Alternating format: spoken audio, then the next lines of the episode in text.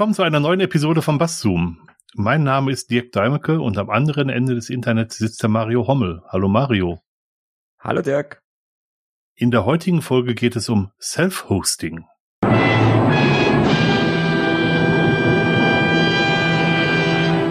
Ähm, wir sind jetzt in der glücklichen Lage, euch mitzuteilen, dass weder Wikipedia noch der Duden etwas dazu zu sagen hatten.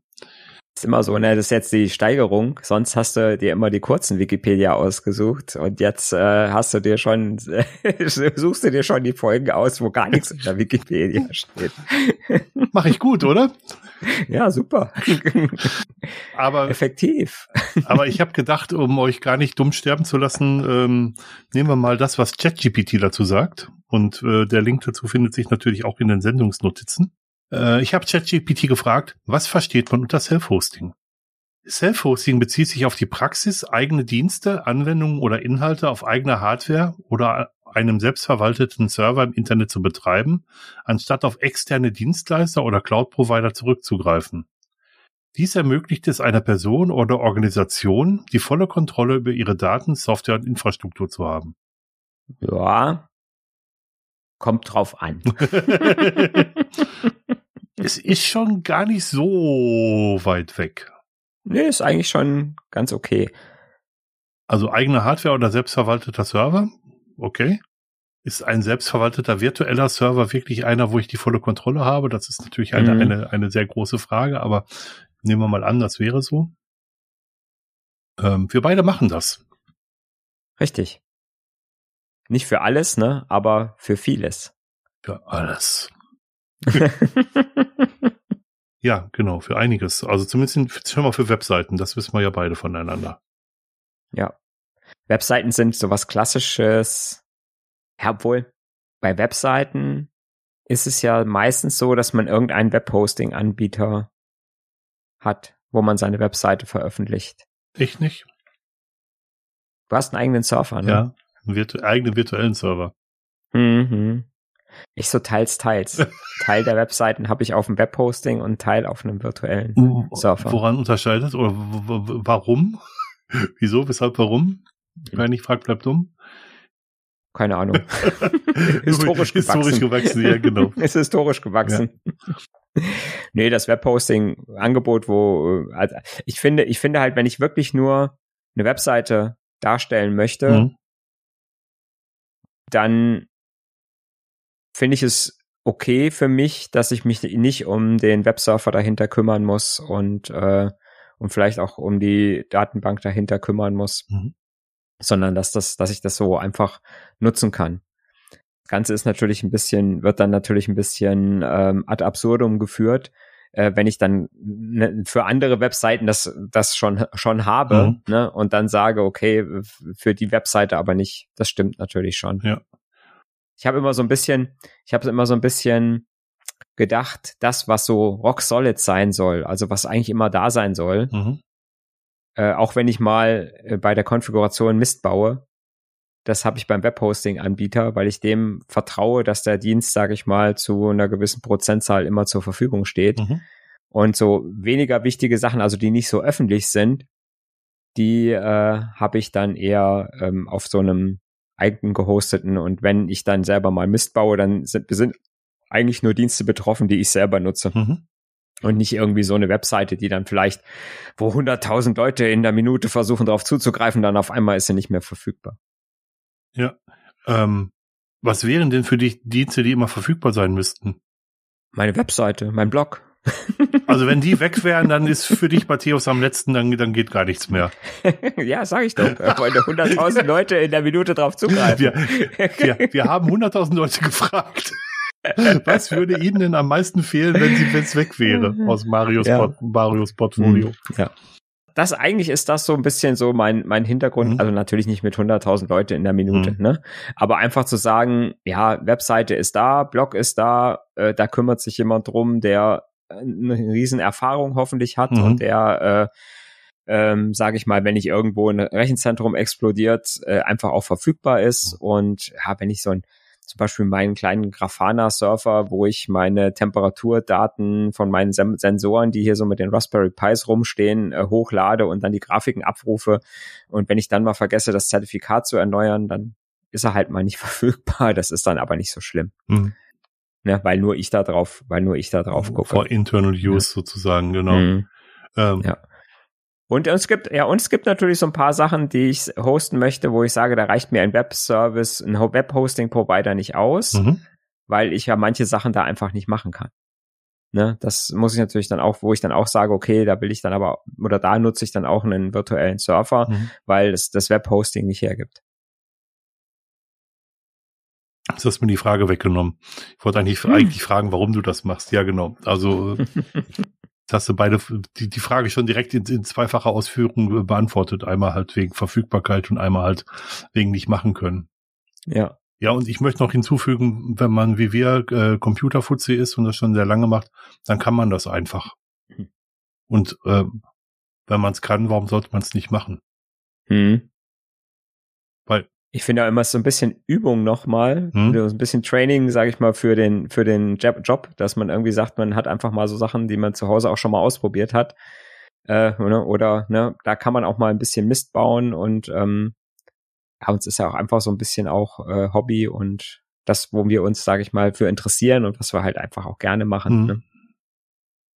Ja, das, das ist schon so. Ähm, ich habe sehr lange Mails auch selber gehostet mhm. äh, weil ich es kann, nicht, nicht weil ich es gut fand. Und mhm. habe dann gemerkt, dass bei dem Provider, bei dem ich bin, öfter mal ähm, IP-Adressen geblockt waren, als Spam von verschiedenen Providern. Und dann gab es äh, so Provider wie äh, Microsoft mit Outlook.com, die mal prompt den kompletten IP-Adressbereich des, des, Providers äh, geblockt haben. Und, mhm. und da hatte ich dann irgendwann die Schnauze voll, immer meinem Provider Bescheid zu sagen, dass sie Microsoft Bescheid sagen sollen, dass sie sich entblocken lassen sollen. Das hat mich ein wenig, äh, ein wenig genervt, wenn ich ehrlich bin. Mhm. Und äh, seitdem mache ich das nicht mehr und bin dann halt zu einem Dienstleister äh, umgezogen. Und äh, aber meine Webseiten mache ich immer noch alle selber und ich habe manchmal auch Anforderungen, die sich halt mit dem normalen Webposting nicht ähm, vereinbaren lassen, beziehungsweise mhm. die im Webposting zu teuer sind. Mhm weil äh, ich habe eine große Nextcloud-Instanz, die, ich, die ja. ich selber hoste, wo viele Daten drin sind und viele Daten in, in einem äh, Web-Hosting-Angebot sind relativ teuer. Ja, das stimmt. Hm. Was, ja, oder ich, ich sag mal, ein, ein anderer Grund, war, warum man eventuell sagt, man möchte Sachen selbst hosten und, und selbst verwalten, ist natürlich auch, dass man so ein bisschen Herr seiner eigenen Daten mhm. sein möchte.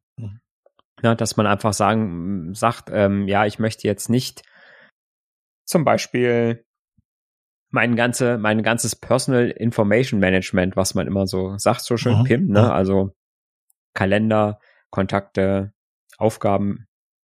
Das möchte ich vielleicht nicht, dass das irgendwo bei Google liegt oder bei Apple in der Cloud, mhm. wo ich denen ja ein bisschen ausgeliefert bin ähm, und darauf angewiesen bin, dass die diesen Service weiter zur Verfügung stellen. Egal jetzt ob kostenlos oder ja. auch ähm, ne, oder auch mit äh, mit Kosten verbunden hm. oder äh, ob es irgendwann mal kostenpflichtig wird auf einmal, ähm, dass man sagt, okay, die stellen das jetzt zig Jahre lang kostenlos zur Verfügung und auf einmal sagt, sagen sie, ja, es gibt auf einmal nur noch äh, kostenpflichtige Abos oder so. Mhm. Ähm, das kann man halt nicht wissen. Oder wie gesagt, Google hat schon das ein oder andere Mal äh, Dienste eingestellt, zum Beispiel einfach, ne, und hat gesagt, so, die gibt's halt als nee, ab äh, übernächsten Monat nicht mehr. Mhm. Und ähm, ja, und wenn man dann äh, bei mir ist es so, dass dieses, dass diese Geschichte Kalender, Kontakte und, und Aufgaben eigentlich schon sowas ist, was sich über viele Geräte zum einen verteilt. Mhm. Ne? Das heißt, ich habe viele Geräte, die, die darauf zugreifen müssen oder die darauf zugreifen können. Äh, es ist ein relativ komplexes System, was da aufgebaut ist, mhm. was, sage ich mal, so mit allem, so was man so technisch rumstehen hat, funktioniert. Und wenn das auf einmal nicht mehr so funktionieren würde, wäre es ein ziemlich großer Aufwand, das irgendwo anders hin umzustellen. Mhm. Und deswegen ist das für mich so eine Sache, wo ich sage, das möchte ich eigentlich so haben, dass es irgendwo bei mir läuft, mhm. äh, auf etwas, auf einer Software, die ich unter Kontrolle habe und wo ich sagen kann, ja, äh, ich bestimme, wo da was liegt und wo was gespeichert wird. Mhm. Ähm, nicht, nicht unbedingt so aus Datenschutz, das auch mhm. aus Datenschutzgründen, weil ich sage, ich möchte, muss nicht unbedingt Google, muss nicht alle meine Kalenderdaten mhm. haben und alle meine Mails haben und alle meine Kontakte haben, mhm.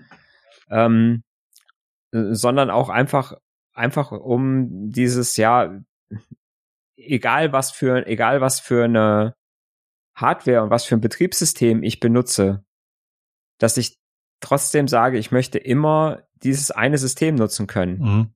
Oder auch im Wechsel. Ne? Ich, ich sag mal, manche Leute verschreiben sich komplett der, dem Apple-Universum und sagen, ich muss jetzt, ne, ich habe jetzt ein, ein Apple-Handy, also brauche ich auch ein MacBook und äh, weil das alles so schön mit, mit der Cloud zusammen funktioniert und so weiter und so fort. Andere Leute sagen, ja, Ne, ich habe ein Android-Handy, dann brauche ich äh, ein Chromebook, dann brauche ich einen Chromecast, äh, damit ich das machen kann, damit ich das machen kann und so weiter und so fort. Mhm. Ja, und dann funktioniert auf einmal das nicht mehr und äh, wenn ich ein anderes Gerät habe. Ich möchte aber einfach auf jedem Gerät, egal ob das jetzt ein Apple-Gerät oder ein Android-Gerät ist oder ein, Linux-Gerät ist oder ein Windows-Gerät ist, dann möchte ich trotzdem auf allen Geräten die gleiche Möglichkeit haben, ähm, auf meine Daten irgendwie zugreifen zu können. Das ist mir, das ist mir bei diesem Self-Hosting ist mir das eigentlich so mit am, am wichtigsten, muss ich sagen. Ja, ja. aber wenn du sagst, dass du, ähm, dass du deine Daten nicht Google geben willst, du kannst hier natürlich auch anderen Providern geben, ne? Mhm. Und stattdessen entscheidest du dich, die Sachen selber zu hosten und auch selber Arbeitszeit da reinzustecken. Mhm. Rechnet sich das?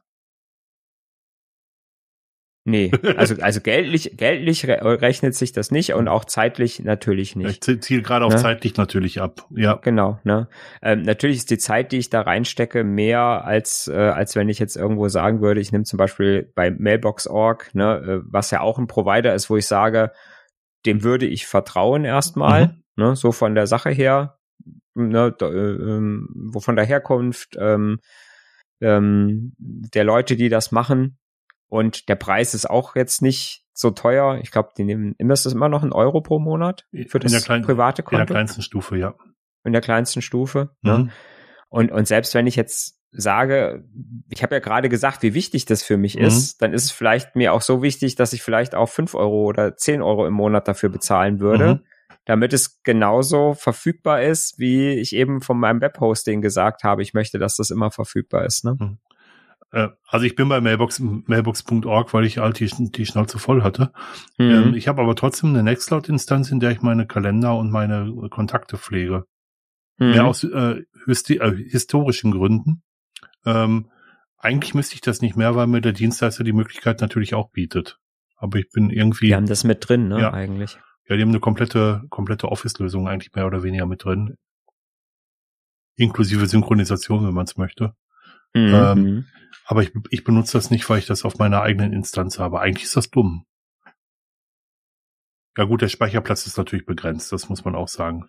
Der Speicherplatz auf dem ja. Server, den ich miete, ist deutlich, deutlich mehr. Aber ähm, ich habe also eigentlich habe ich es doppelt, um es mal so zu sagen. Ich mhm. nutze es nur nicht doppelt. Ja. Und gibt's denn, gibt's da auch so Funktionen, dass du halt so halt auch so mit der Familie Kalender teilen kannst und solche Sachen? Ja, das gibt's wohl auch. Ich habe es nicht ausprobiert, muss ich ehrlicherweise sagen. Mhm weil ich ja meinen eigenen Kalender äh, in der Nextcloud benutze. Ja. Aber ähm, ja, das gibt's da auch. Mhm. Ähm. Ja. Aber ich habe in der Nextcloud haben wir halt sehr viele Kalender, meine Frau und ich. Meine Frau hat einen für ihre Hundeschule, äh, wir haben einen für unser Pferd und einen für unseren Hund. Also mhm. da, äh, warum braucht ein Hund einen Kalender? Ja, ja, ist schon okay. Ähm, mhm. Der ähm, da sind so Termine mit dem Mund drin. Also sprich, wenn der Hund mal zum, zum Tierarzt muss oder solche Sachen. Dann ist es ja auch ja. meistens so, dass einer von uns dabei sein muss. Das ist schon so. Aber wir haben eigentlich ähm, für alles, alles Termine und so, so ist auch die Sichtbarkeit untereinander dann gut geregelt. Also mhm. meine Frau, ja. meine Frau hat auf meine Termine Zugriff und ich habe auf ihre Termine Zugriff. Und äh, wir können unterscheiden, ob das Arbeitstermine sind oder private Termine sind. Ja. Genau. Ja, das ist ja so klassisch, ne, dass man sagt, man legt mehrere Kalender an, so mhm. ähm, ähm, um, um, um das so ein bisschen trennen zu können und dann auch sagen zu können, in dem Kontext ist der Kalender wichtig und ich kann mir die Kalender nachher so zusammenstellen, auch pro äh, äh pro Familienmitglied äh, nur die Kalender dann abonnieren, die für für das Familienmitglied auch wichtig sind. Ja, ne? ja genau. Es ist halt immer so, ne, wenn du wenn du dann äh, wenn du dann denkst, die Kinder äh, sollen, die wollen gar nicht die ganzen Familientermine sehen, aber die müssen die wichtigen Sachen sehen, damit sie nichts verpassen und äh, wissen, wann sie wenn sie irgendwo sein müssen, solche Sachen. Ne? Mhm. Ne? Ähm, das ist das ist halt auch wichtig. Ne? Ja, nee, also von daher und ja, Kontakte finde ich halt auch äh, ja irgendwie so ein bisschen sensibel. Mhm ne? weil es einfach auch sehr viele persönliche Daten von sehr vielen Menschen sind, mhm. die man da so zusammensammelt. Und äh, weiß nicht, ob man die unbedingt irgendeiner Firma anvertrauen will. Äh, Finde ich halt auch irgendwie cooler, wenn, wenn man die selber hat. Auf irgendeinem Service. Ich habe auch, ich mache das auch über Nextcloud alles, ja. Das ist rechtlich gar nicht un unumstritten. Ne? Meine Frau hat zum Teil mhm. Assistenzhunde ausgebildet von, von Leuten, die äh, eine, eine Beeinträchtigung haben und die auch Geheimnummern hatten. Mhm. Und die Frage ist, ob man es überhaupt darf, die Kontaktdaten von Leuten, die Geheimnummern haben, in einem öffentlichen Dienst zu, zu verwenden. Der, mhm. der rechtlichen Frage möchte ich mich gar nicht aussetzen. Also ja. ich bin kein Jurist, also. Ist ja das alte, das alte Problem auch bei WhatsApp, ja. Ne? dass man halt, wenn man WhatsApp nutzt, dass automatisch das ganze Adressbuch hochgeladen wird und mhm. äh, man eigentlich ja erstmal seine Kontakte alle fragen müsste, darf ich das bei WhatsApp hochladen? Ja. Aber ich glaube, äh, WhatsApp hat eine Generalamnestie. Äh, ich, ich benutze es ja nicht, schon seit Jahren nicht, mhm. aber ähm, ich glaube, äh, WhatsApp hat die Daten, die Kontaktdaten aller Menschen auf der Welt. Das kann gut also sein. Also zumindest ja. alle mit Smartphone. ja, und äh, ich glaube, das geht gar nicht anders. Auch wenn ich selber nicht nutze, ich tauche ja in Adressbüchern anderer Leute auf und von daher werden mhm. meine Kontaktdaten dann natürlich auch sein. Ja. Eigentlich erschreckend, wenn man sich das genau überlegt. Ja, dass man eigentlich gar nichts da, dagegen machen kann. Ne? Selbst wenn ich, selbst wenn ich mich als strikter WhatsApp-Verweigerer, sage ich mal, verhalten würde, äh, hätte ich überhaupt keine Chance, dass nicht irgendeiner meine, meine, meine Kontaktdaten hochgeladen hat zu WhatsApp. Mhm kann ich mich gar nicht gegen wehren. Eigentlich müsste jeder die Möglichkeit haben zu sagen, hier, ich sperre, ich sperre diese, ja, was will man sperren? Die Handynummer, die Mailadresse. In dem Moment hat, gibt man ja auch wieder eine Liste. Äh, oder man gibt ja seine Handynummer dann doch wieder WhatsApp, damit sie die Sperrliste machen können. Ja, einmal, einmal das und das zweite ist, ist, ist natürlich, äh, meine Kontakte brauchen ja vielleicht auch meine Handynummer, um mich anrufen zu können. Genau, eben. Ja. Und ähm, ob man im Kontakt jetzt irgendeine ähm, Information hinterlegen könnte, dass die Nummer nicht äh, geteilt werden kann, das weiß ich, das geht, glaube ich, gar nicht. Mhm. Ja. Dann würde mich zumindest sehr verwundern. Mhm. Wer macht das mit den Hash-Werten? Macht das Signal? Ja. ja. Ne? Die nicht gar nicht, die nicht alle, die quasi nicht im Klartext hochladen, sondern die, die Handynummer nur mit als Hash-Wert hochladen und die dann vergleichen, ob, ob der schon in der Datenbank drin ist um festzustellen, ob der bei Signal ist oder nicht. Das finde ich ist noch ein ganz guter Kompromiss eigentlich. Wobei ähm, das auch Augenwischerei ist, wenn wir mal ganz ehrlich sind. Ähm, also äh, zur Erklärung, ein Hashwert ist eine Funktion, die nur in eine Richtung vernünftig funktioniert. Also man kann mit äh, ein Hashwert über eine Telefonnummer machen, aber man kann nicht aus dem Hashwert die Telefonnummer zurückrechnen. Ähm, hm. Das ist so der Punkt. Aber die Anzahl der Telefonnummern ist natürlich begrenzt. Das heißt, man könnte ja eigentlich für jede Telefonnummer weltweit einen Hashwert berechnen und dann hat man die Daten auch. Also es ist so ein bisschen. Also man könnte sich so eine Art Rainbow Table selber bauen. Ja. Ja, wobei, wobei die schon vernünftig, vernünftig hashen werden und dann in entsprechenden Salt nennt man das ja so ein, mit, also so, so ein Vorwert da noch dazu schreiben. Wenn man den nicht kennt, kommt man halt auch nicht auf die Telefonnummern. Ähm, ja. Aber, aber trotz alledem, es ist schon nicht so, es ist nicht der Weisheit letzter Schluss, sagen wir es mal lieber so.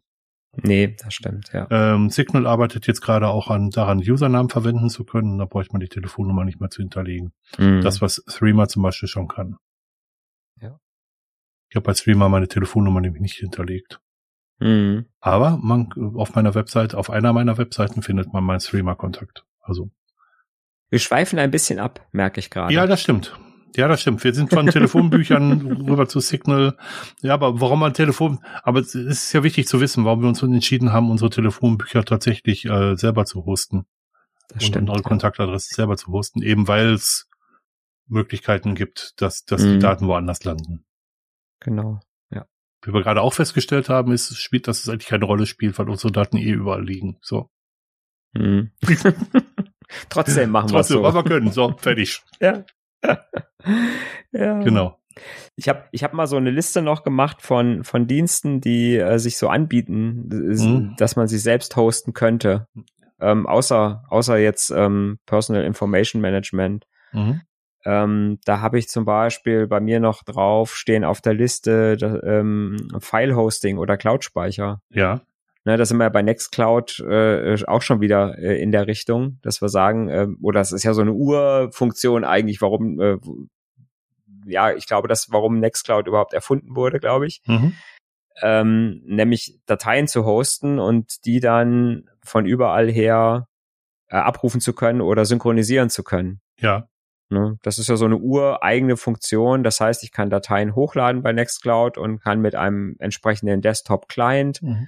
Äh, oder auch einem, einem Handy-Client, also mit einem Stückchen Software, das es für alle Betriebssysteme, glaube ich, gibt oder die meisten Betriebssysteme mhm. gibt, kann ich immer sagen, okay, die Dateien werden von meinem PC mit dem Internet, also mit der Cloud synchronisiert und ähm, ich habe sie auf jedem Gerät verfügbar und gleichzeitig auch nochmal gesichert. Ist kein Backup, aber sie sind noch mal einmal einmal vorhanden, so dass ich äh, sie eventuell wiederherstellen kann, wenn mir mal ein Gerät verloren geht, zum Beispiel. Mhm. Ne?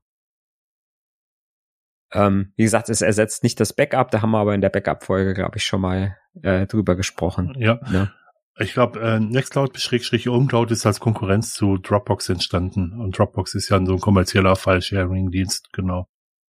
Und da habe ich halt auch die Möglichkeit, zum Beispiel so Sachen von meinem Handy in dem Moment, wo ich ein Foto gemacht habe, mhm. ne, dann benutzen halt, ich sag mal, wenn ich ein Apple-Handy habe, wird's normalerweise in die iCloud gesichert. Mhm. Wenn ich ein Android-Handy habe, wird's, äh, wird's äh, in die in die Google Cloud äh, synchronisiert, wenn ich das einschalte. Mhm. Ähm, und äh, da habe ich halt zum Beispiel bei mir das alles, alles ausgeschaltet und synchronisiere einfach die Fotos mit dem, mit der Sofort-Upload-Funktion vom Nextcloud Client äh, dann in meine Nextcloud hoch. Ne, so dass ich da im Prinzip auch so eine Sicherungsfunktion habe. Wenn mir das Handy kaputt geht, wenn ich es verliere, ähm, dann habe ich halt die Fotos trotzdem noch äh, einmal gesichert bei mir auf dem Surfer. Das mache ich genauso. Hm. Ja. Also das kann man, das kann man äh, gut selbst hosten. Ähm, hm. Was wir, was wir beide gerne noch machen, sind RSS-Feeds. Ja. Ne, irgendwann gab es mal einen schönen, gab es den Google Reader. Da, das war so das, womit ich angefangen habe, RSS-Feeds zu lesen damals. Mhm. Und irgendwann hat Google gesagt, äh, das war nämlich einmal so ein Moment für mich. Ne? Google gesagt, so äh, gibt's nicht mehr. Äh, wir stellen den Dienst ein und dann hatte man das Problem, ja, womit liest man jetzt seine RSS-Feeds? Ne? Ja. Machst du das mit der Nextcloud oder machst du das mit was an? Nee, das mache ich nicht, das mache ich mit Fresh RSS. Genauso wie ich auch, ja. Genau, ne? Und da auch wieder einfach, um zu sagen, natürlich kann, kann, ich auch in jedem Handy und in jedem PC gibt es auch ganz, ganz viele RSS-Reader-Programme mhm. oder Software, die die RSS-Feeds lesen. Mhm. Aber da habe ich immer das Problem, wenn ich auf dem einen Gerät es gelesen habe, dann sehe ich es halt nicht, dass ich es gelesen habe auf dem anderen Gerät. Ne? Von daher brauche ich da auch irgendwas, was ich innerhalb der, der verschiedenen Geräte, die ich benutze, synchronisiert. Ja.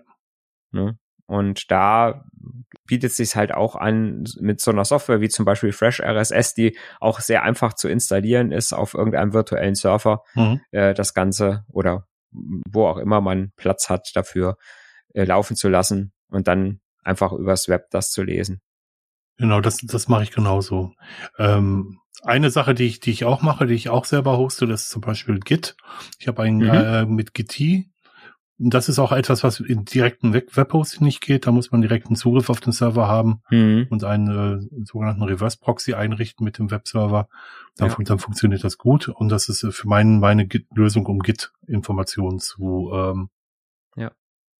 ähm, zu speichern. Also um eigenen Git Repository Server zu haben, genau. Ja. Und ist wahrscheinlich nicht so, nicht so ein äh, fetter Dienst, wie jetzt zum Beispiel ein eigenes GitLab aufzusetzen. Nein, ganz im Gegenteil. Es ist viel, mhm. viel, viel, viel kleiner, ja. Ja. Ne? Es ist auch nicht schwer, aber ist halt unheimlich, ist ein unheimliches Schwergewicht, ne? Ja. wenn ich so ein GitLab, so eine GitLab-Instanz äh, aufsetze. Ja. Ja. Jo, was habe ich noch aufgeschrieben? Read It Later Dienste habe ich noch aufgeschrieben. Ja, habe ich auch im Angebot. Auch eine schöne Geschichte. Ja. Weiß ich, weil ich nutze deins. Fremdhosting. Genau. Bei Dirk. Ganz genau. Ich benutze, äh, wir benutzen Wolleback dafür. Mhm. Äh, Wolleback ist ein Dienst, der äh, früher hieß der, glaube ich, mal, ich weiß nicht wie, und jetzt heißt er anders. ich, ich kenn's nur unter Wolleback. ich, kann, ich kann mich nicht mehr dran erinnern, wie er früher hieß, verdammt. Ja, auf jeden Fall ist das ein Dienst, in dem man Webseiten speichern kann. Mhm. Und ich benutze das zum Beispiel, um auch äh, EPUB-Exporte von, von, von äh, Webseiten zu machen und auf meinem E-Reader zu lesen, zum Beispiel. Mhm. Ja. Oder man kann ja auch alle, man kann Sachen taggen und dann alle Seiten, die einen bestimmten Tag haben, exportieren als EPUB. Das geht auch. Ja, dann habe ich noch so Sachen wie Projektmanagement, dass man so ein Kanboard oder auch äh, generell Projektverwaltung äh, selbst hostet, um von verschiedenen Stellen aus Zugriff drauf zu haben. Ja. Da gibt's auch ziemlich viele Sachen. Von klein bis relativ groß. Ja. Ja wenn man Open Project zum Beispiel als ganz große Lösung äh, nimmt ne, äh, und dann sowas wie Canboard.org, mhm. ähm, das ist ja schon dann ein bisschen einfacher gestrickt. Ja. Und läuft aber auch ganz prima und hat eigentlich auch sehr viele Funktionen, die andere nicht haben. Also ja. ich mag's immer noch sehr. Ja, ich benutze Canbot auch und es gibt eigentlich auch mhm. viele andere Lösungen. Ähm, mein, meine Aufgabenplanung, die ich nicht selber hoste, weil ich kein gutes äh, Tool dafür gefunden habe, mhm. das ist ähm, Todoist und die bieten auch ein Kanboard, aber das ist relativ schlecht nutzbar tatsächlich. Mhm. Also mir gefällt es zumindest nicht so, sagen wir es mal so. Ja, dann kann man tatsächlich auch Chat, äh, äh, Chats kann man auch oder Chatdienste kann man auch selbst hosten. Mhm. Ähm, auch wieder einmal in der Nextcloud ist einer integriert, ja. das Nextcloud Talk. Ja. Ähm, was ich entweder im Webbrowser nutzen kann oder ähm, auch im Handy mit einer App, mhm. was inzwischen auch recht gut funktioniert, muss ich sagen. Ja. Auch ganz schön für so kleine Teams äh, als Slack-Ersatz, sage ich mal, ne, mhm. ne, kann man es nutzen. Also das macht auch Spaß. Oder ähm, was ich noch habe, ist halt so ein kleiner XMPP so ein Jabba-Surfer. Ja. Das ist auch ein altes, ein sehr altes Protokoll. Ja. Ähm, wo man auch, äh, ja, ist auch ein föderiertes Protokoll, wo man halt auch, ja, einfach chatten kann. Die, äh, die Ende-zu-Ende-Verschlüsselung ist nicht so elegant gelöst, wie, wie jetzt bei Matrix, die können das besser. Ne? Matrix ist übrigens auch was, was man selbst hosten kann. Ja. Ne? Und dann hat man halt da ist man so völlig frei von irgendwelchen großen Chat-Anbietern, also auch von Signal oder Telegram oder WhatsApp oder wie sie auch alle heißen. Mhm. Und ich glaube, ich habe es auch schon mal äh, in einer Folge gesagt. Also wir haben das sehr intensiv auch genutzt am Anfang, als unsere Kinder noch kleiner waren, also mhm. und ihre ersten Smartphones hatten. Da haben wir das in der Familie einfach genutzt, weil wir noch nicht wollten, dass sie halt diese großen Plattformen wie WhatsApp oder so nutzen. Mhm. Und trotzdem konnten wir miteinander chatten. Das war eigentlich ganz, ganz witzig. Und wir nutzen es tatsächlich heute noch so familienintern für, für unsere Chats. Habe ich auch eine Zeit lang selber gehostet, habe ich dann aber mangels äh, Kontakten irgendwann einschlafen lassen. Mhm. Und was man auch, ja, das wird zu weit führen. Ich, ich hätte noch, der, ich, ich, hätte noch Delta Chat im Angebot, was auf Web basiert, äh, was auf Mail basiert. Aber das äh, machen wir vielleicht, machen wir vielleicht ein andermal. Genau, wenn wir mal Chat, Chatdienste haben wir glaube ich bestimmt schon irgendwas zugemacht, oder? Wenn nicht, dann müssten wir das mal langsam machen, genau. Können wir vielleicht. Ja. Nee, haben wir, glaube ich, noch nicht gemacht. Hm. Egal. Egal. wir sind abgesch wir sind abgeschwoffen. Ja, wir sch schwurfen schon wieder ab, genau. Genau. Fallen dir sonst noch Dienste ein, die man selbst hosten könnte? Ja, äh, etwas, was auch in der in der Nextcloud ist, aber was was mir ähm, was es aber auch als separaten Dienst gibt, das sind Bookmark-Dienste, dass man mhm. seine Bookmarks drin speichern kann zum Beispiel. Ich benutze dafür Charlie, äh, also S-H-A-A-R-L-I, äh, aber es gibt auch viele andere, mit denen man das machen kann. Mhm. Ich benutze einen Bookmark-Verkürzungsdienst, äh, also einen ähm, URL-Verkürzungsdienst namens URLs, um, um meine URLs zu kürzen, wenn ich das gerne möchte. Und ich benutze noch ein äh, Tool, mit dem man so Umfragen machen kann, so wie Doodle. Das nennt sich Framadate und kommt aus, aus ähm, Frankreich. Gibt es auch in verschiedenen freien Instanzen im Netz, zum Beispiel bei Digital Courage, und da heißt es Noodle, um, um halt Umfragen zu machen und halt datenschutzkonform auch zu, zu hosten. Mhm. gibt auch ein Umfragetool in der Next. In der Nextcloud gibt's irgendwie alles.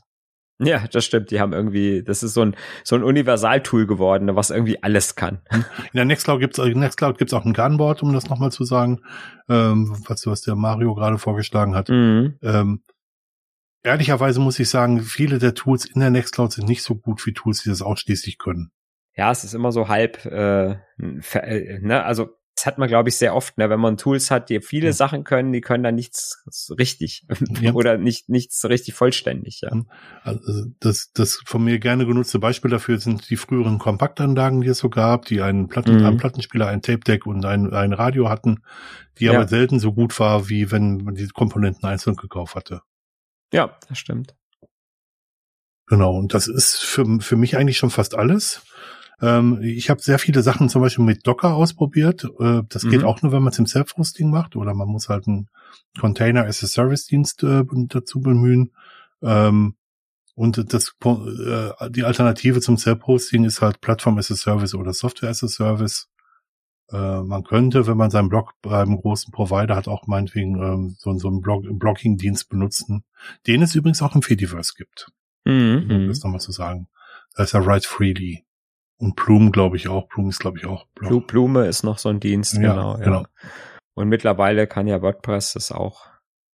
Ja, ich wollte den Namen nicht nennen. Also WordPress. Ach, du wolltest das, das System, was nicht genannt werden darf. genau. WordPress hat halt auch ein Angebot, wo man sich sein eigenes Blog zusammenklicken kann. Ja, genau. Ja, stimmt. Weil wir ja beide eine andere Blog-Software verwenden. Deswegen, mm, deswegen. Genau. Serendipity. So, jetzt ist es raus. ja, jetzt haben wir den Werbeblock auch. genau. auch beendet, genau. Was ist denn deine Hauptmotivation, das selber zu machen? Wenn du von allen Dingen, über die wir gerade gesprochen mhm. haben, so denkst, was ist dein Hauptgrund, das, solche Sachen selber zu machen? Ich glaube tatsächlich, bei mir ist es das, was du am Anfang auch schon mal gesagt hast, weil ich es kann. Mhm. ne? Also ist jetzt nicht irgendwie was, wo ich sage, äh, und so ein bisschen vielleicht noch, und vielleicht noch so ein bisschen so, ah, ich will jetzt nicht den Großen da irgendwie äh, die Daten in den Rachen schieben. Mhm. Einfach so, ah, man ist anti, man ist einfach so anti Microsoft und anti äh, anti Google und anti Amazon und anti groß anti Amazon und anti Dollar großes Unternehmen. Ja, es ist eigentlich vielleicht nicht ganz rationell. Es ist, glaube ich, so ein bisschen einfach auch so eine Gefühlssache, so eine, ne? Warum man früher OS2 anstatt, anstatt Windows benutzt hat schon. Ich, ich würde gerne sagen, dass ich das aus Datenschutzgründen tue, tue aber ich tue es nicht aus Datenschutzgründen. Mm. Ich mache es einfach, weil ich viel zu viele Dienste habe einschlafen sehen.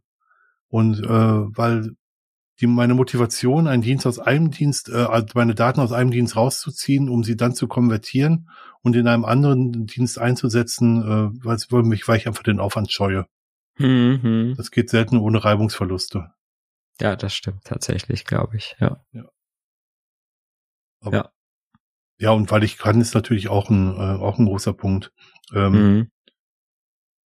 ähm, was ich noch so auf meiner großen Liste habe, ist, ähm, welche Skills braucht man denn, um sowas machen zu können? Oder habe ich dir, du guckst es gerade in deine Notizen, habe ich dir jetzt irgendwas, ja. irgendwas weggenommen? nee, ich habe gerade gesehen, dass ich äh, da auch noch einen Blog zu habe. also ihr merkt schon, wir bereiten, wir bereiten uns unabhängig voneinander vor. Ja, genau. Ja, das ist so, das, das ist halt, das ist halt ähm, auch eine Geschichte, die man sich halt überlegen muss, wenn man so ein Self-Hosting-Geschichten macht. Mhm. Ne, oder wenn man Sachen selbst hostet, dass man natürlich vielleicht ein gewisses Grundwissen schon haben sollte. Mhm. Ähm, ne, ne, gerade was, äh, ja, was halt so, so Sachen wie Netzwerk und und ähm, ja, Konfiguration von verschiedenen Diensten und auch das Absichern von Diensten mhm. so ein bisschen betrifft, mhm. ne? dass man nicht sagt, bei Mailsurfern ist das so ein Klassiker. Ne? Ja. Warum, warum ist Mail so kaputt? Weil die Leute früher alle Mailsurfer selber gem gemacht haben und die waren alle offen wie Scheunentore. Ja. Ne, das waren alles, das waren alles offene Relay-Surfer. Das heißt, jeder konnte quasi seine E-Mails mit beliebigen Absenderadressen über jeden Mailsurfer schicken. Ja. Das war am Anfang gut ja. Ne, für die für die Infrastruktur, aber irgendwann haben es halt die Spammer entdeckt und haben gesagt, ja, ich suche mir irgendwo so ein offenes Relay, was irgendeiner bei sich äh, zu Hause äh, auf dem Server nebenbei laufen lässt. Mhm. und schicke da meine äh, eine Million Spam-Mails drüber. Ja. Ne, das ist ja auch der Grund, warum dann irgendwann die Großen wie Google, Microsoft äh, äh, und so weiter dazu übergegangen sind, solche IP-Adressen entweder gar nicht mehr als Mail-Server mhm. zuzulassen. Ne, die haben einfach gesagt, okay, alles was so ähm, alles was Adressen sind, die die Internetprovider mhm. dynamisch vergeben, mhm. die nehmen wir schon gar nicht mehr an. Ne? Da darf überhaupt keiner mehr uns irgendwas schicken. Und dann halt, äh, was du erzählt hast, ne, man ist dann zufällig in einem IP, bei einem IP, äh, in einem IP-Adressbereich, wo ein anderer seinen Surfer nicht so sicher konfiguriert hat mhm. wie man selber und ähm, wird dann quasi mit bestraft, so. Ja. Ne? Indem man gesperrt wird, indem der ganze IP-Bereich gesperrt wird.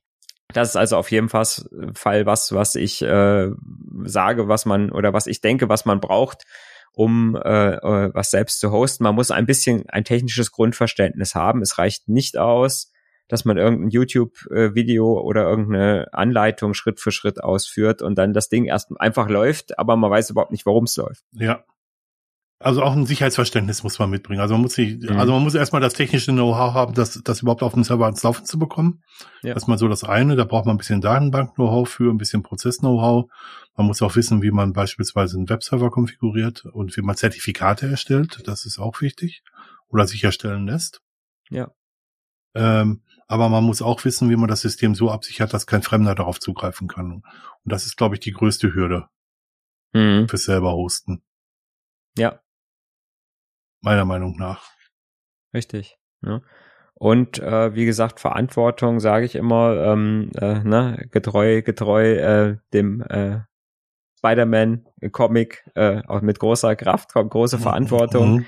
Ähm, manchmal passiert es dann halt, dass man halt auch Leute einlädt und sagt, hier, guck mal, ich habe hier so einen schönen Nextcloud-Surfer, darf ich denn, ne, willst mhm. du denn nicht auch ein bisschen Platz da drauf haben oder ähm, ne, willst du nicht auch deine Sachen bei, bei mir mit äh, unterstellen? Und spätestens dann kriege ich natürlich auch, wenn ich es nicht nur für mich selber mache mhm. und selbst wenn ich in, äh, sag mal, selbst wenn ich es im Familienkreis nur mache ähm, und aber andere Personen quasi ihre Sachen mir anvertrauen, habe ich ja nochmal eine besondere Verantwortung auch denen ihre Sachen zu schützen mhm. und dass die nicht auf einmal weg sind. Ne? Mhm. Ähm, das ist auch was, wo ich, wo ich mir drüber im Klaren sein muss, wenn ich anfange, sowas selbst zu hosten, dass ich dann auch eine gewisse Verantwortung habe. Und dass auch, ja, natürlich auch jemand eventuell diese Verantwortung übernehmen kann, wenn ich mal nicht kann. Ja. ja. weil ich bin auch mal im Urlaub. Es kann mal sein, dass ich irgendwie, äh, ne, ich kann auch mal krank werden, mhm. dass ich mich nicht an Rechner setzen kann, vielleicht mal für ein paar Wochen. Und ähm, auch dann muss ich natürlich gucken, was passiert denn dann damit? Mit meinen Diensten, die ich für andere zur Verfügung stelle. Hast du da jemanden? Ähm, ich nicht. Ja, ja, schon. Okay. Schon jemanden, der, dem, äh, ich sag mal, der ist aber jetzt nicht so, das, also das ist noch kein definierter, ist kein definierter Prozess.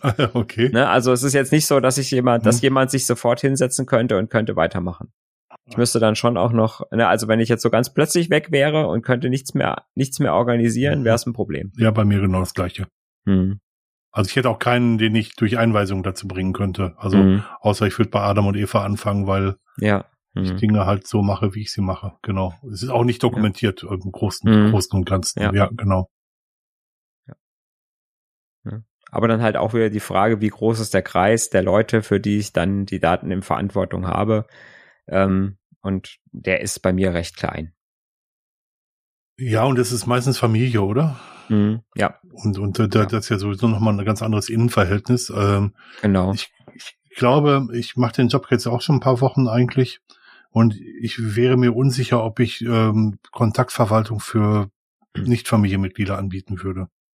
Mhm. Weil mir das äh, rechtlich zu heikel wäre, wenn da mal was, mhm. wenn da mal was schief geht. Ja, ja, das stimmt. Ich habe mir da nie Gedanken darüber gemacht, weil das für mich nie in Frage kam, aber mhm. ähm, ich glaube, das ist ein Wespennetz, in das ich nicht gerne stechen möchte. Ja, ja.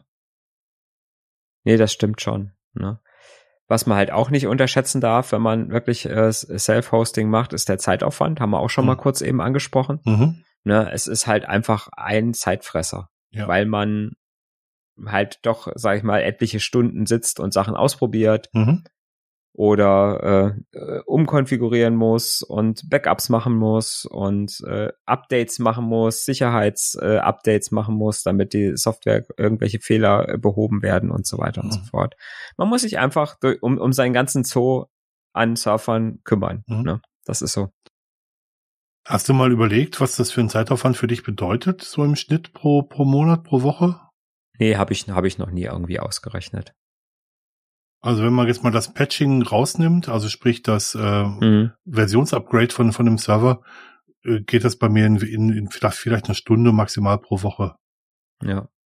Äh, wenn Patches dazukommen, ist es natürlich ein bisschen mehr, mhm. man auch noch nachkontrollieren muss.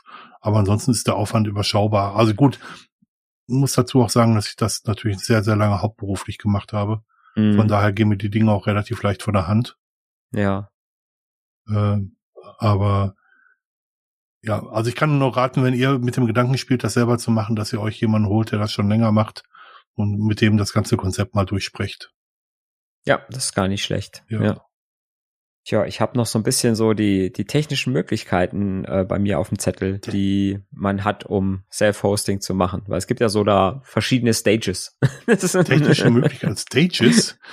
Ja. Ich also, bin interessiert. Äh, ne?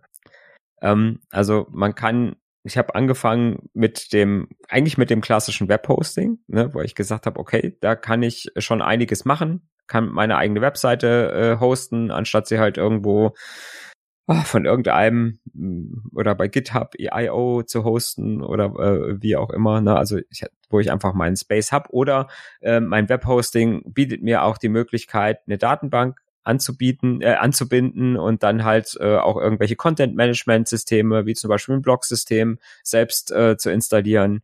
Und selbst die Nextcloud funktioniert mit relativ wenig Voraussetzungen auch auf einem Webhosting. Ne? Also wenn man eine Möglichkeit hat äh, oder PHP entsprechend konfiguriert ist und ähm, ähm, und meine Datenbank hat, ist es eigentlich kein Problem.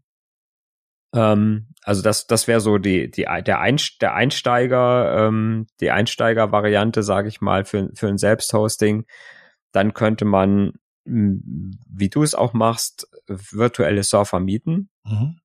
Ähm, das heißt, ich habe nicht mehr einen Webhosting, sondern ich habe ein, ganzen, ein ganzes Surfer-Betriebssystem, was zwar jetzt nicht physikalisch ein Surfer ist, aber ähm, eigentlich mehr oder weniger ein vollständiges Betriebssystem, mhm. was ich dann zur Verfügung habe wo ich dann auch komplexere Anwendungen drauflaufen lassen kann. Mhm. Ist ähm, kostengünstig und ähm, braucht viel Know-how braucht auch braucht viel Know-how, weil man auch einfach dann für ein ganzes Betriebssystem zuständig ist. Ja. ja, und nicht nur für die für die Software selbst, die man die man betreibt. Ja. Ne? Und das ist eigentlich schon fast egal, ob ich jetzt nur einen, einen virtuellen Surfer habe oder einen einen ganzen Surfer mir irgendwo im Internet miete. Ja. Was ich ja auch für relativ wenig Geld machen kann. Ja. Ne? Bei einem, wenn der Surfer größer ist, ist einfach nur die Festplatte größer, der Prozessor mehr Prozessor-Power und mehr Speicher. Aber ich habe dasselbe Betriebssystem eigentlich drauf, was ich auch bei einem virtuellen Surfer verwalten und sicher machen muss. Da gibt es eigentlich wenig Unterschiede. Ne?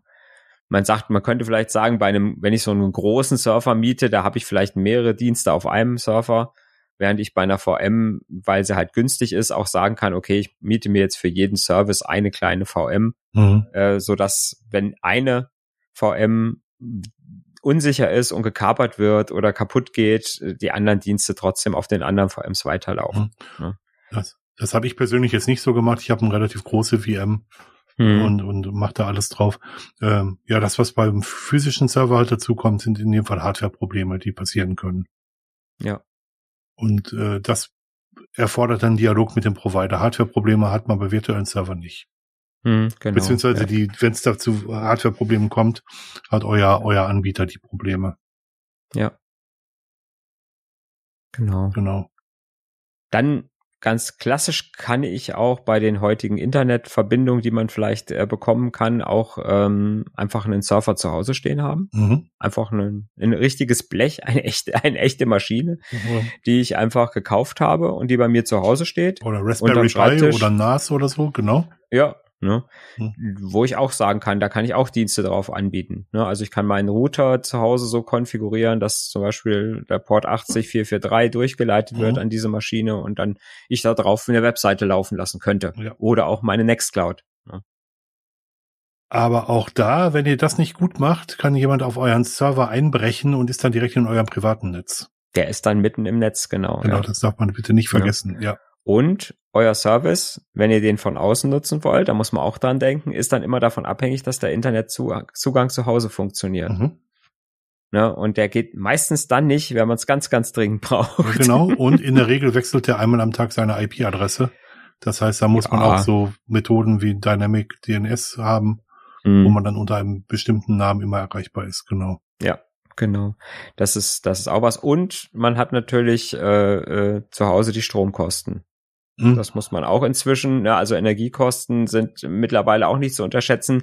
Deswegen erhöhen ja im Moment auch alle Provider mhm. für alles im Moment die Preise gerade. Ne? Egal, ob man Webhosting hat oder ob man eine VM hat oder ob man einen Server gemietet hat. Äh, die Preise mit den oder die, die, die Mails mit den Preiserhöhungen flattern im Moment so ja. äh, öfter mal rein. Ja. Ich habe einen Artikel von mir von vor, glaube 14 Jahren äh, gesehen, wo ich mal Strompreise ausgerechnet habe. Und damals war es, glaube ich, äh, dass ein Watt Leistung pro Jahr zwei Euro kostet. Mhm. Das kann Krass, ist wahrscheinlich heute weiß nicht. Mehr. Fünffache, sechsfache. Keine Ahnung, aber dann, wenn man sich das überlegt äh, und sich überlegt, was die, wir tun die Links in die Sendungsnotizen, ähm, das kann man vielleicht nochmal nachrechnen mit heutigen Werten, äh, mhm. wenn man sich überlegt, dass so, so ein äh, Fernseher im Standby, das, ich schweife ein bisschen ab, fünf Watt vielleicht verbraucht, dann sind das auch zehn Euro im Jahr. Oder waren es zumindest, ja, waren es ja. zumindest zu dem Zeitpunkt, sagen wir es mal so. Mhm. Ja. Genau. Ja, das stimmt. Genau. Eins, ein, was, was ich, ähm, was auch noch manche Leute, oder die ganz, ich sag nicht die ganz Verrückten. Nein, ähm, man kann alternativ, anstatt dass man so einen Surfer mietet zu einem monatlichen Preis, ne, die kosten dann, ja, vielleicht so, je nachdem wie groß das Ding ist, mhm.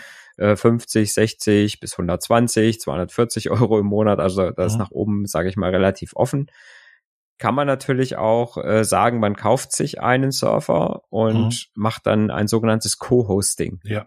Das heißt, ich suche mir irgendwo ein Rechenzentrum und miete mir da nicht einen Surfer, sondern einen Platz für meinen Surfer. Ist meistens eine Höheneinheit oder zwei oder drei Höheneinheiten in einem Surfer-Rack, ähm, wo ich den dann quasi selber einbauen kann mhm. und kann den da betreiben. Und da bezahle ich dann quasi für diesen Platz, den ich benutze und für, aber auch dann für Strom logischerweise auch und auch für die, die Anbindung, die ich da benutze. Mhm. Ne? Also meistens dann auch für Datentraffic, da ist dann auch meistens nicht so ganz komplett inkludiert, sondern nur bis zu einer bestimmten Größe und dann, ab dann muss ich dann auch bezahlen oder werde gedrosselt. Mhm. Rechnet sich, wenn, wenn ich wenn ich es über, über den Zeitraum der Nutzung rechne, kann das billiger sein, als mir den Surfer zu mieten. Ja. Ich habe aber halt dann das Problem, wenn irgendwas an der Kiste ist, muss ich halt selber in das Rechenzentrum fahren, je nachdem, wo es ist. Ja. Und muss halt selber schrauben. Ne? Ja, und einen, einen wirklichen Server mit hochverfügbaren Komponenten zu betreiben, braucht auch noch ein bisschen mehr Know-how. Hm, also die, ja. die, die Komplexität steigt sozusagen. Ja, das ist dann kein Hobby-Ding mehr, ne? So richtig. Nein, definitiv nicht. Und dann fangen wir auch an, über verschiedene Stromanbindungen zu diskutieren, Nordanbindung, Südanbindung und über ähm, unterbrechungsfreie Stromversorgung, aber das, das, ja, mhm. da kommt man dann langsam in unserem beruflichen Bereich. Und dann ist, kommt, dann ist es dann, ja, äh, irgendwann geht's dann von Hobby in doch etwas äh, andere Sphären, wo ich dann sage, okay, das ist dann schon so ein bisschen, ja. ja. Also das ist für einen Privatgebrauch, glaube ich, nur was für ganz spezielle Anwendungsfälle. Äh, oder wenn jemand wirklich sagt, äh, ich will es einfach machen, weil, ne, weil ich, kann. So Bock, weil ich Spaß, weil, weil ich kann, weil ich es kann und weil ich Spaß dran habe und äh, ich genug Geld dafür habe. Ja. Ähm, das muss man halt auch einfach sehen, ja. Ja. Ähm, aber ich würde es nicht, ähm, den Hinweis möchte ich bitte nochmal bringen, ich würde es in keinem Fall machen, wenn man äh, das noch nie getan hat. Also bitte immer jemanden mhm. dazu holen, der euch unterstützt, äh, die, das Richtige zu tun. Ja. Ja, so, nee, wie gesagt, einfach jetzt zu sagen, hier, ich habe überhaupt nichts mit Computern zu tun mhm. und äh, oder, oder bin halt reiner Anwender und sag dann, okay, ich will jetzt mhm. selbst Hosting machen, das fände ich auch recht gefährlich. Ja. Ja, es gibt noch eine weitere Möglichkeit, die man so gar nicht im, ähm, im Blick hat, und das sind Cloud-Dienste mhm. zu benutzen, wo man sich sagen kann, ich klicke mir meinen meine Weblog-Software zusammen. Ich klicke mir da einen PHP-Webserver zusammen, nehme dazu noch eine zusammengeklickte Datenbank, verbinde die beiden miteinander und habe dann meinen, meinen Blog laufen. Ja. Das ist ähm, nicht mal so ganz Self-Hosting, aber äh, mhm. auch eine Möglichkeit, eine Sache selber zu machen. Genau, und das ist halt auch immer einfacher und äh, skaliert natürlich auch. Mhm. Muss man aber ein bisschen aufpassen, es kann sehr teuer werden. Sehr, sehr schnell, sehr, sehr teuer, ja. ja. Mhm. Weil das immer so, das, das sind immer so Preise, die relativ günstig erscheinen, ne? so ja. 20 Cent pro Minute oder so. Und dann ja. auf einmal denkt man ja, wie viele Minuten hat denn so ein Monat? War doch mal so günstig. Ja, hm. ja das stimmt. Genau gibt noch, es gibt noch so Tools, ähm, habe ich noch in die, habe ich noch in unser Dokument geschrieben, kommt dann auch in die Sendungsnotizen, die einem so das äh, Hosten von Diensten erleichtern, nämlich das Installieren und Betreiben. Ähm, da kenne ich Juno Host. Ja. Weiß nicht, ob du das auch kennst. Das kenne ich auch, ja. Ne, das ist halt so ein Tool, wo ich halt relativ einfach mir mit mit einem ja mit so einem USB-Stick ähm, einen ja einen so einen was wie, so ein Hypervisor installiere, mhm. der dann verschiedene Dienste für mich hostet. Ja. In, in Containern meistens oder in virtuellen Maschinen. Ähm, das ist sowas, was man halt gut benutzen kann, wenn ich zu Hause so eine große Kiste stehen habe und sage, ich möchte jetzt mal so ein bisschen was ausprobieren. Ja. Ne? Da kann, kann man sich relativ schnell in Nextcloud installieren, äh, so eine Geschichte wie Walletback oder Fresh RSS. Na, also alles, was wir so angesprochen haben, gibt's da so als äh, vorinstallierte äh, Container, ja. wo ich dann nicht viel machen muss. Ist so ein, mit einer Einklick-Installation habe ich das installiert. Dann läuft das erstmal. Ja. Aber ich bin halt immer noch, habe halt immer noch die Verantwortung, äh, das Ganze sicher zu machen und irgendwie erreichbar zu machen von außen, wenn ich es von außen nutzen möchte. Ja, genau. Es ist ein sehr, sehr guter Anfang. Hm. Die, die, äh, die, die gerade der Juno-Host wird ziemlich stark weiterentwickelt hm. und ist ein wirklich fantastischer Anfang. Ja. Schönes Beispiel, um reinzukommen übrigens. Also hm. ernst, absolut ernst gemeint, ja. Ja, denke ich auch. Ne? Und wenn man es erstmal nur für sich zu Hause im lokalen Netzwerk ausprobiert, ne, man muss es ja noch gar nicht irgendwie ins Internet stellen, mhm. sondern man kann einfach mal sagen, äh, meistens reicht da irgendwie ein kleiner alter Rechner, den man noch irgendwo stehen hat, äh, reicht dafür aus oder man hat einen Raspberry Pi irgendwo rumstehen. Mhm. Äh, und da kann man einfach mal so, so Sachen einfach mal lokal im, im Netzwerk zu Hause ausprobieren. Ja, und dann guckt man mal, ist das was für mich ähm, oder ist es nichts für mich? Und dann kann man irgendwann den zweiten Schritt tun und kann es ins große Netz der Netze stellen. Das Netz der Netze. Tam, tam, tam, tam, tam, tam. Das ist auch so ein 1990er Ausspruch. Ja, ja, ja, ja, ja, ja. Ich glaube, du, wir haben es zusammen. Ich habe meinen Zettel durch. ich habe auch das gesagt, was ich sagen wollte. Mhm. Und ähm, wir haben wahrscheinlich wieder hunderte von Sachen vergessen. Aber wir wissen ganz genau. Wahrscheinlich. Ihr korrigiert uns. Ja. Hoffen wir. Ihr schreibt, was wir vergessen haben, was wir falsch gesagt haben, was wir noch besser sagen können. Ja. Und ihr tut das, weil ihr es könnt im Chat. Im Chat. Oder im Kommentarbereich unseres Blogs. Oder im Kommentarbereich unseres Blogs. Genau. Und wenn es euch gut gefallen hat, sagt es weiter. Wenn es euch schlecht gefallen hat, sagt es uns. Oh, das ist auch ganz schlecht abgehandener Spruch. Der ist, der ist von vorm Krieg. Ja, das kann man ja mittlerweile fast immer sagen. Ich glaube, ja. ich glaube, äh, das, vielleicht war das jetzt der, der Altersgong für diese Sendung, aber. Ja, der ist wirklich alt, oder? ja, der ist super alt, ja. Hm. Genau. Okay. Liebe Liebende, einen wunderschönen Dann Abend. Haben wir's. Alles klar. Bis zum nächsten Mal. Bis dann. Tschüssi. Tschüss.